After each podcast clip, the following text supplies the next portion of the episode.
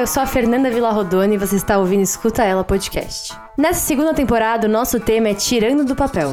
Traremos histórias, relatos e pessoas inspiradoras para contar um pouquinho sobre a trajetória delas e, quem sabe, incentivar você a colocar o seu sonho ou projeto em prática. E aí, bora escutar ela?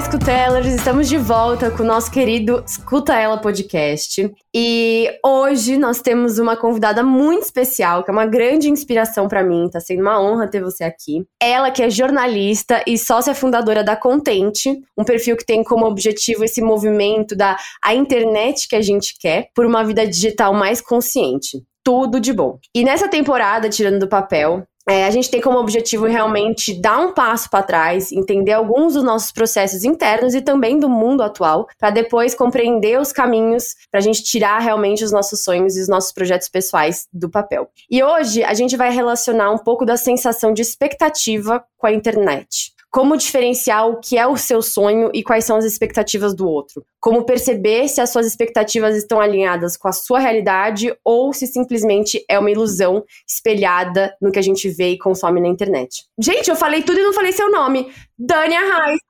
Bem-vinda! Ai, muito obrigada. Um prazer estar aqui, Fê. Que delícia bater esse papo. Eu já estou muito empolgada por tudo que a gente já falou aqui nos bastidores e tudo que eu acompanho. Não é? Você fazendo por aí. A gente sempre faz um, um babado antes e que o pessoal nem sabe, mas é sempre uma introdução sempre gostosa. Ainda mais porque eu fico nervosa de entrevistar as minhas ídolas, entendeu? E você faz parte desse, desse grupo. Que honra! Cara, eu nem falei seu nome, porque para mim, assim, só a descrição já, já, já falava, meu, é a Dani Arraes, como pode? da Contente. Bom, Dani, para quem não te conhece, vamos lá, que a primeira pergunta é justamente para isso. Quem é Daniela Reis? Olha, eu adoro essa pergunta porque a gente sempre começa essa pergunta respondendo o que a gente faz, né? Eu adoro quem fala assim: ah, eu sou aquela pessoa que pratica yoga às seis da manhã, mas eu ainda não consegui fugir dessa apresentação mais padrão. Então eu sempre falo que eu sou jornalista, porque é minha formação e isso diz muito sobre minha visão de mundo, sobre o que eu faço como comunicadora. É, eu sou sócia fundadora da Content, que você explicou super bem, que é essa plataforma que busca incentivar as pessoas pessoas a serem mais protagonistas na sua relação com a internet. Eu sou mãe do Martim, um bebê maravilhoso que daqui a pouco vai fazer um ano. E eu sou uma, uma apaixonada pelas conexões que a internet pode trazer para as nossas vidas. Sou apaixonada também por literatura, amo escrever, amo essas conversas em que a gente tira um tempo para se conectar e sai diferente. Então, basicamente, essa sou eu. Gosto muito de falar, então, assim, a faca e o queijo na mão para a gente ter uma conversa aqui hoje, porque eu desembesto a falar, porque eu acho que quando a gente vai dividindo as nossas, o que a gente vai aprendendo, o que a gente vai vendo do mundo, a gente cresce tanto, então eu sou apaixonada por isso também. Muito, acho que essas trocas e o trabalho que você faz na Contente é fantástico, é fenomenal, realmente foi uma grande inspiração para escutar ela, é, e mesmo assim eu acompanho todos os dias, então assim, parabéns por quem você é e porque você contribui para a sociedade. Ah, é incrível. Nossa, eu fico muito honrada e esse trabalho é feito a muitas mãos e eu acho que o que é mais legal é a gente perceber que dá para usar a internet de uma maneira positiva e saudável. A gente, em tantos momentos a gente fala que tá cansado da internet, que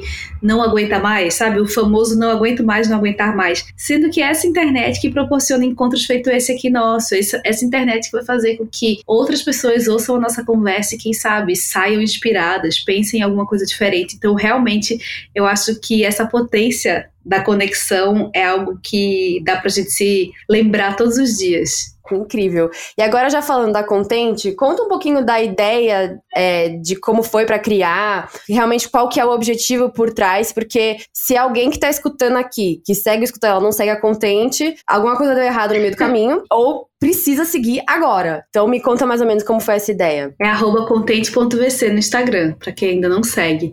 A Contente, inicialmente, é o nome da nossa empresa, criada há quase 12 anos por mim e pela Luísa Vol. A gente se conheceu pela internet, então ela tinha um blog, eu também. Um dia ela me escreveu e a gente começou a trocar várias mensagens. Era numa época, isso há uns 13, 14 anos atrás, numa época em que o assunto internet não era tão falado assim. Então, quando a gente se encontrou ali naquela troca de e-mails, a gente percebeu o quanto a gente era apaixonada pelas possibilidades que a internet nos trazia, assim, de conhecer mais sobre cultura, de conhecer outras visões de mundo.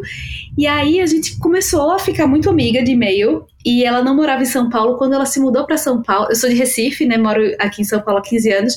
Quando ela se mudou para São Paulo, ela marcou tipo um blind date com algumas amigas e amigos de internet. Foi muito legal. A gente era muito, a gente era muito apaixonado por internet, mas não era aquela figura clássica da nerd assim. A gente não era era mais por esse, essa questão de comportamento. Então a gente começou ali a, a falar muito, a, a transpor essa amizade do online para offline também. E um dia uma amiga nossa virou e falou assim: vocês deviam trabalhar juntas, porque vocês são muito apaixonadas por internet. E a gente falou: caramba, sim.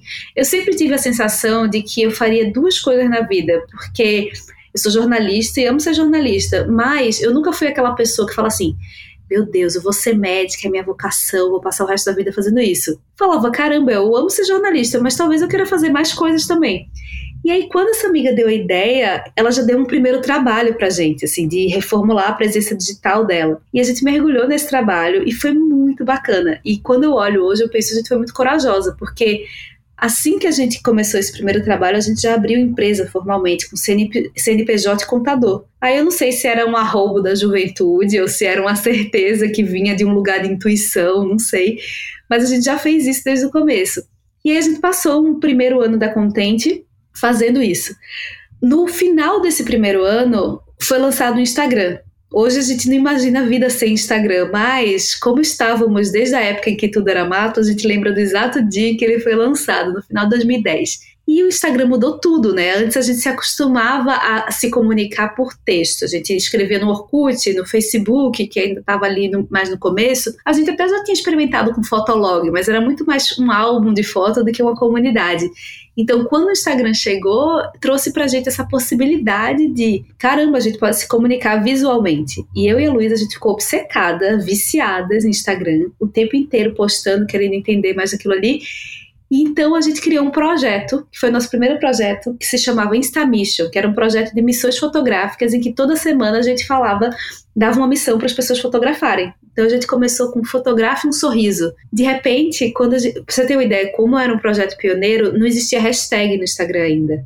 A gente chamou um programador para dar uma solução, mas enquanto ele dava uma solução, houve uma atualização no Instagram e a gente conseguiu fazer com que as fotos fossem reunidas pela hashtag. E foi muito surpreendente porque nessa primeira missão a gente teve 100 fotos. Imagina que o Instagram devia ter tipo meia dúzia de gente. E aquelas fotos não eram só dos nossos amigos, eram de pessoas aleatórias, assim. Então, esse projeto, ele mudou nossas vidas e mudou nossa empresa, porque a gente criou um projeto autoral que virou um grande sucesso no mercado publicitário, criou um modelo de negócio próprio, a gente começou a fazer campanhas publicitárias muito antes de existir publi no Instagram. Então, a gente criou, muito antes de existir a possibilidade de patrocinar um post ou fazer uma publi, a gente, a gente criou um modelo de negócio super inovador. Isso fez com que a nossa carreira desse uma bela alavanca alavancada. Esse projeto durou muitos anos.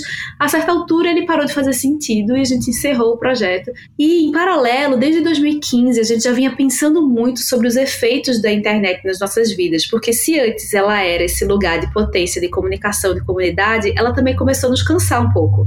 A gente começou a ver, né, as vidas perfeitas, os corpos, os corpos perfeitos, parece que todo mundo faz mais do que a gente, toda aquela conversa. E a gente começou a refletir. E aí surgiu essa ideia dessa hashtag internet que a gente quer. Qual é a internet que a gente quer que exista. Ela é diferente da que a gente usa. A gente gosta dessa internet que é lugar de potência, de conexão. Mas quando ela vira esse lugar de comparação, de angústia, de frustração, a gente vê que tem uma questão aí. Então a gente já tinha começado um pouco a fazer essas reflexões no blog que a gente tinha. E quando há um pouco mais de dois anos a gente resolveu abrir um Instagram para dividir essas nossas reflexões. E foi muito surpreendente porque muito rapidamente o Instagram da Content ganhou mais seguidores do que o Instamission jamais teve. É, o Instamission ele não chegou a ter muitos seguidores, mas ele tinha um engajamento surreal. Então isso fazia que ele fosse muito forte como comunidade e comercialmente. E daí a Content chegou e de repente a gente viu que as angústias que a gente sentia a gente tinha companhia. Tipo, tem um monte de gente querendo entender como é que eu posso fazer para não me sentir uma merda no final do dia por conta dessa internet, assim. Então, é isso. Há quase três anos a gente cria conteúdo lá, autoral, diariamente, e buscando convidar mais gente para refletir sobre o papel da internet nas nossas vidas e também nas nossas emoções. E é muito legal de ver que reverbera no outro, que muitas vezes a gente ouve, nossa, era isso que eu queria, era isso que eu estava pensando e não tinha formulado ainda. Obrigada por me ajudarem a pensar nisso, a, a mudar essa atitude. Então virou essa nossa grande missão como empresa, mas também como cidadãs, assim, convidar gente para ser protagonista nessa relação. Não, isso é demais. É o que eu sempre falo da, da humanidade compartilhada, né? Que no fundo, a gente acha que só a gente tá passando por alguma coisa, ou só a gente tá sentindo alguma coisa. E é só você compartilhar com o outro para perceber que quase 90% das vezes o outro também vai estar tá sentindo o que você também né, tá compartilhando. É incrível. E na internet eu acho que é exatamente isso. Pode ser um, um espaço de muita riqueza, assim, de muita troca, de muito conhecimento, né? Acho que a internet veio realmente para revolucionar a sociedade, mas como tudo tem os seus dois lados, né? É, ela também trouxe esse espaço de, de expectativa, de competição, de estar sempre imediatista nas nossas coisas, né? E como que isso muda né, as nossas relações, inclusive com nós mesmos, com o nosso trabalho. E eu vejo a internet como assim um lugar de constante busca de aceitação e reconhecimento meio que velado, né? Porque a gente posta, às vezes, no contexto de ah, eu posto porque eu quero, ou porque eu achei bonito e tal, mas no fundo, se a foto não performar, se a gente não, né, abater aquela expectativa que a gente criou, a gente entra num negócio de frustração de, meu, de, de, se questionar, será que não ficou legal bastante? Será que eu falhei em alguma coisa? Será que meu negócio ou eu não sou interessante o bastante, né? E eu sei que você fala bastante sobre a síndrome da impostora. E, e a gente sabe que as expectativas de sucesso hoje como um todo estão muito altas. Agora, para as mulheres fica até mais pesado, porque né, tem uma expectativa de uma jornada, às vezes, dupla, por serem mães, por terem que muitas vezes se esforçar mais do que os outros pelo reconhecimento profissional. Então, eu queria que você contasse um pouquinho dessa da, da síndrome da impostora como um todo e como que tem sido o seu trabalho falando sobre isso na internet com outras mulheres. Como que tem sido o retorno? O que, que você tem sentido, assim? É muito interessante falar disso, porque eu acho que a internet internet acaba contribuindo muito para a nossa síndrome da impostora, porque sempre tem alguém que acordou e já fez yoga, já deu um TED Talk, já cuidou do filho, já passeou com o cachorro e são sete da manhã. Por quê? O que, é que acontece? Hoje a gente tem muito mais acesso à vida do outro do que a gente jamais teve. Então, sei lá, se você segue mil pessoas, você não vai receber o conteúdo de mil, mas você foi impactado por muito mais gente do que você seria antigamente. Assim, você, você saberia da vida de um amigo ou de outro, mas a gente sabe muito da vida dos outros. Então, é inevitável a gente se comparar. Eu acho que quem consegue não se comparar tá de parabéns, tá com a terapia em dia. É, e, e eu quero dicas de como fazer. Eu tô precisando. né? Então a gente fica ali, a gente abre as redes e a gente não sabe o que a gente vai sentir, porque uma hora a gente sente alegria, outra hora a gente compartilha uma conquista, outra hora a gente sente inveja mesmo, porque a gente não está fazendo tanto assim. E também tem uma coisa muito capciosa nisso que é a gente vê uma parte da história, a gente vê o que deu certo, a gente vê o resultado final, a gente não vê os bastidores. Tem todo um filtro até chegar na internet, né? Exato, a gente não vê os perrengues. Até quando a gente vê os perrengues, a gente vê a partir de um lugar em que aquilo ali foi escolhido e editado para estar ali. Então, é muito louco perceber isso, mas é muito louco perceber como isso impacta na, na nossa, no nosso bem-estar, na nossa autoestima. E eu comecei a, a, estudar esse tema da síndrome da impostora há uns cinco anos, quando eu me vi num lugar muito julgador. Eu abri o Instagram e falava, nossa, essa pessoa aqui tá se achando. Ah, mas ela nem é tão inteligente assim e ela tá ali. E aí eu olhei e falei, gente, quem é que eu tô me tornando? Por que essa vozinha tá tão julgadora, assim? Por que eu tô me sentindo tão autorizada a apontar o dedo para outra pessoa? Aí eu fiz aquele exercício básico, né? Quando você tá apontando o dedo para alguém, o que é que você o que, é que, tá, que, é que tá faltando em você? O que é que você tá deixando de fazer? E basicamente eu descobri que eu estava querendo me expressar muito mais, mas eu não tinha coragem, porque se eu estava julgando o tempo inteiro o outro, eu pensava, se eu for colocar qualquer coisa ali, eu vou ser julgada também. Então, por um tempo, eu preferi me esconder um pouco, quase nessa persona institucional. Eu falava na questão do trabalho, mas a minha voz mesmo eu ia deixando meio silenciada. E aí eu me deparei com o livro da Brené Brown, A Coragem de Ser Imperfeito Amo, recomendo. Amo, amo, amo. Eu já eu não sei quantas vezes já eu falei disso nesse podcast. Sério, a Brené Brown é quase que assim, a, a musa. É quase uma bíblia esse negócio para mim. E ela começa citando uma frase do Theodore Roosevelt que basicamente fala: só aceito crítica de quem tá na arena. E essa frase me marcou muito, porque eu falei, é muito fácil ficar aqui silenciosamente julgando as pessoas enquanto eu não tô fazendo nada. Na plateia. Né? Criticando, criticando. Agora, cadê? Cadê a minha coragem de botar a cara no sol e fazer as coisas? E aí, esse, esse livro, ele me virou uma chave. Eu falei, eu quero escrever mais, eu quero falar mais. E porque eu sempre fiz isso, eu sempre gostei desse aspecto da internet. Eu tive vários blogs e desde a primeira vez que eu entrei na internet, assim, das primeiras vezes, porque eu queria compartilhar com o mundo o que eu estava descobrindo, o que eu estava pensando. E isso sempre me deu um retorno muito bom, assim. Eu tenho vários amigos que eu conheço por conta da internet, assim. Aí, ah, de onde tu conhece? Eu falei, da internet, do Instagram.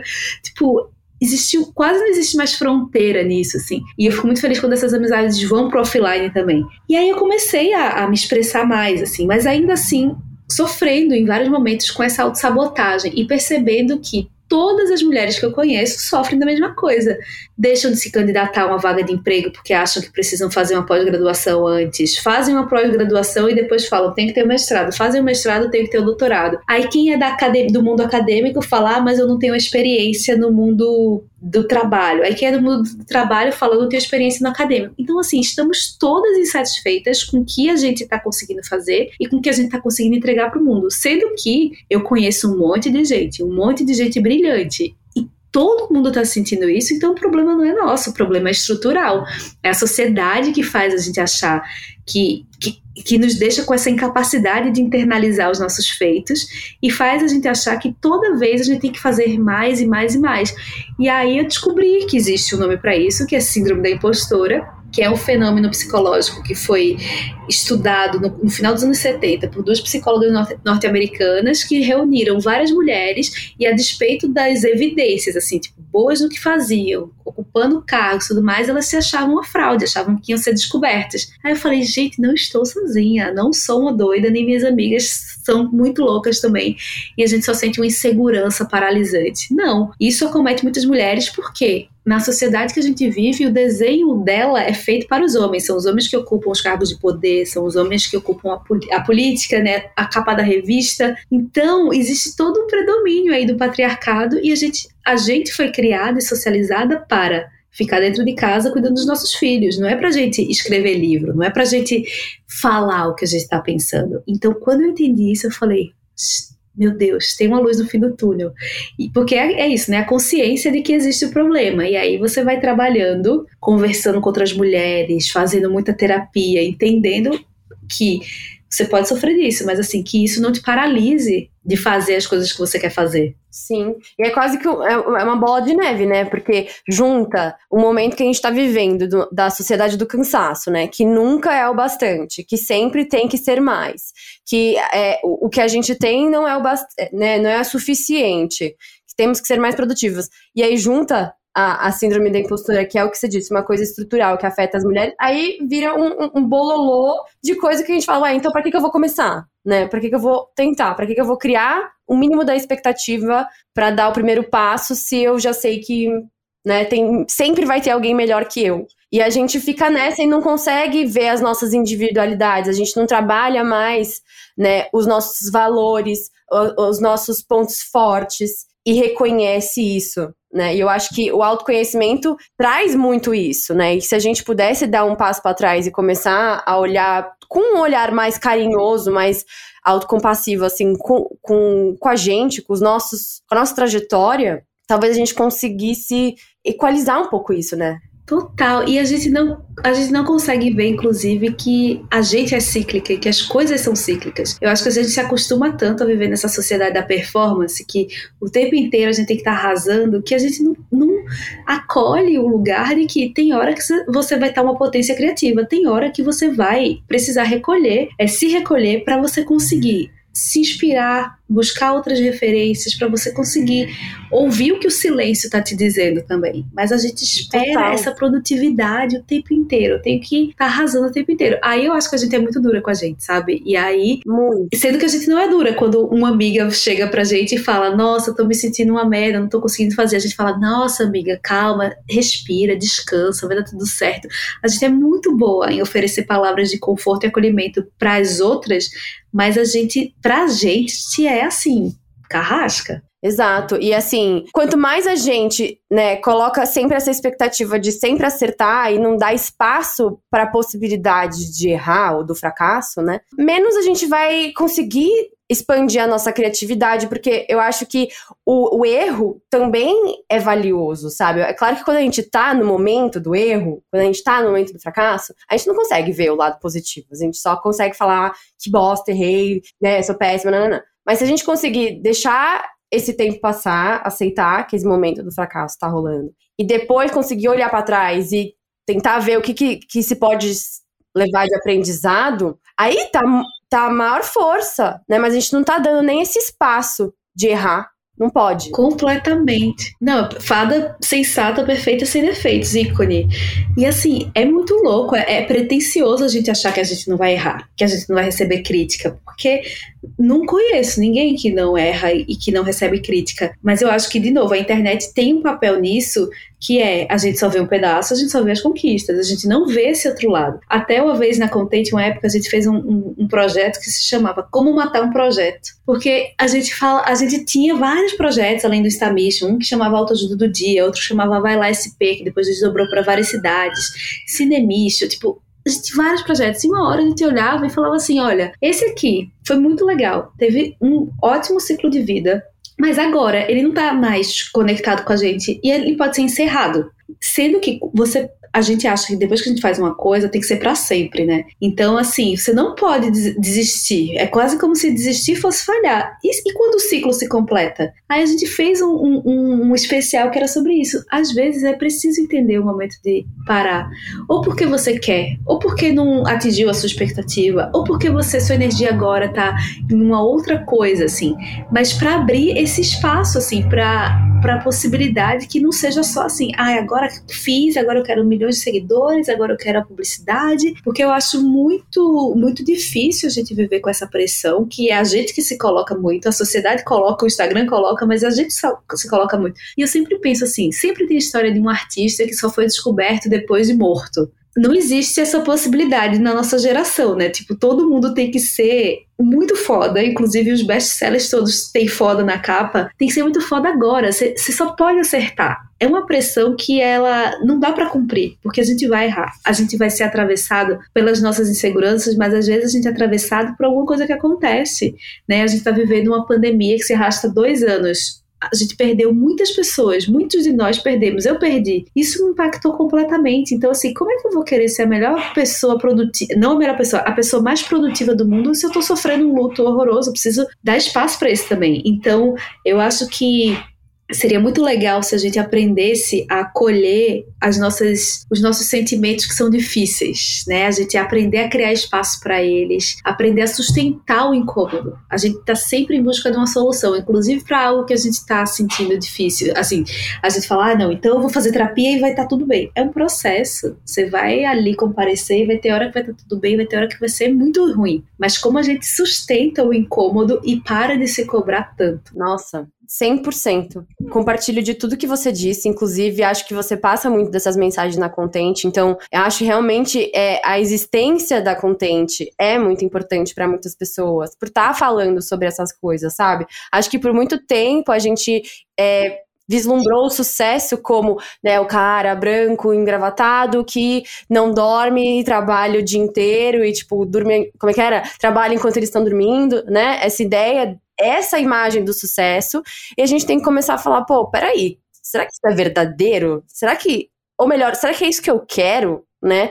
Começar a realmente pensar e perceber esses passinhos para trás. Eu sempre penso assim na minha trajetória da minha vida, da minha carreira, do meu, do meu autoconhecimento, é dois passos para frente, um para trás, uhum. sabe? Não tem essa ascendente bizarra que parece que o sucesso tem, né? Não. E a gente fica nessas expectativas e acaba só frustrando e, e muitas vezes bloqueando o que a gente tem de melhor para dar né? Sem dúvida. E você falando isso, eu me lembrei também. É, eu não sei se já aconteceu com você, mas eu lembro de momentos pontuais em que a gente recebeu críticas que na hora foram muito difíceis, sabe? Que, dá, que você fica puta, você fala, ah, como é que a pessoa tá falando isso? Mas assim, teve uma especificamente em relação ao Stamish há muitos anos atrás, assim, devia ser 2011, 2012. A gente fazia tudo com muito rigor e era tudo muito legal. E uma colega nossa falou assim: Ah, é muito legal, mas as meninas botam muita regra. Tipo, é difícil ter uma, um pouco de maleabilidade.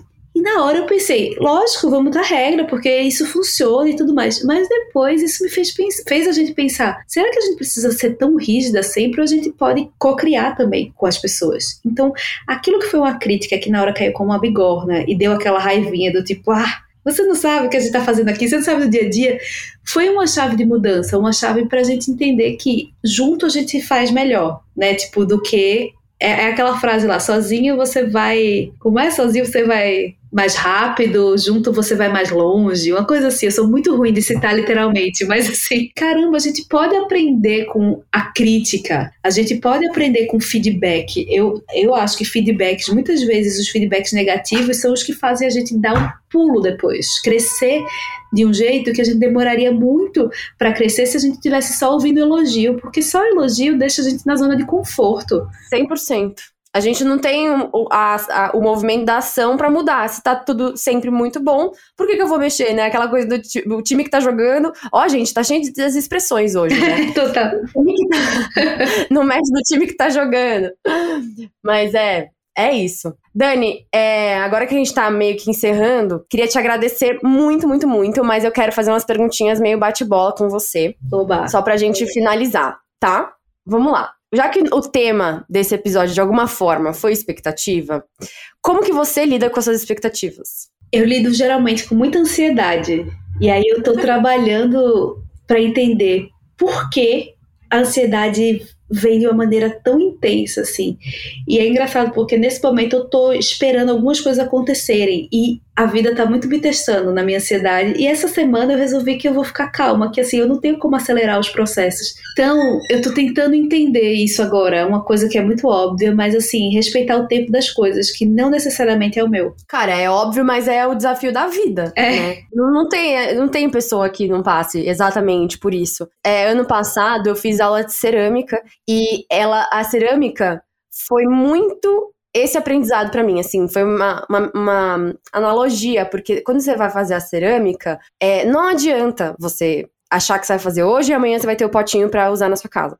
Tem todo o tempo dela que interfere se tá sol, se tá chuva, se vai dar certo, se não vai, se você vai colocar no forno e a temperatura vai estar tá a temperatura certa, pode ser que ela quebre. Então, tipo, você tem que fazer a cerâmica com zero expectativas. Óbvio que você vai tentar, né, tipo, ó, dar o seu melhor com o que você sabe para tentar dar certo, mas esquece. Expectativas com a cerâmica, esquece. Então foi um grande aprendizado. Que legal. Eu sou louca para fazer cerâmica. Eu acho que tem muito aprendizado aí mesmo, né? Do tempo, assim, eu tenho muita vontade. É muito terapêutico. Que não adianta, sabe? Você não tem muito controle. Você tem que ir no tempo das coisas. Não adianta. Não adianta você, você querer pintar no dia seguinte, por exemplo. Não adianta. Você tem que fazer todo o processo do tempo dela. É bem legal, assim. É, quais seriam as suas dicas para uma pessoa que quer tirar os seus sonhos do papel? Primeiro colocá-los no papel. Literalmente no papel. Eu tenho experimentado muito usar papel, caneta e lápis. Acho que essa materialidade de você colocar o desejo é muito legal. E outra coisa é fragmentar a sua vontade em coisas tangíveis. Porque às vezes você quer dizer assim: ai, ah, vou mudar de casa. Então você coloca, esse é o desejo. Sendo que isso envolve fazer um orçamento, ver quanto você consegue pagar, é, checar os bairros, checar o que aqui é necessário para você, o que aqui não é. Para tudo a gente tem, a gente pode desdobrar o desejo em um monte de tarefas que fica mais tangível a gente entender o que a gente quer fazer, porque só dizer, ah, quero lançar um projeto no Instagram, certo, beleza, mas assim, o que é que você pode fazer um pouquinho a cada dia para que você chegue nesse objetivo daqui a três meses? É fragmentar essas tarefas para tornar mais factível você trabalhar um pouquinho naquilo todo dia. Muito bom, muito bom. Vou usar inclusive para mim.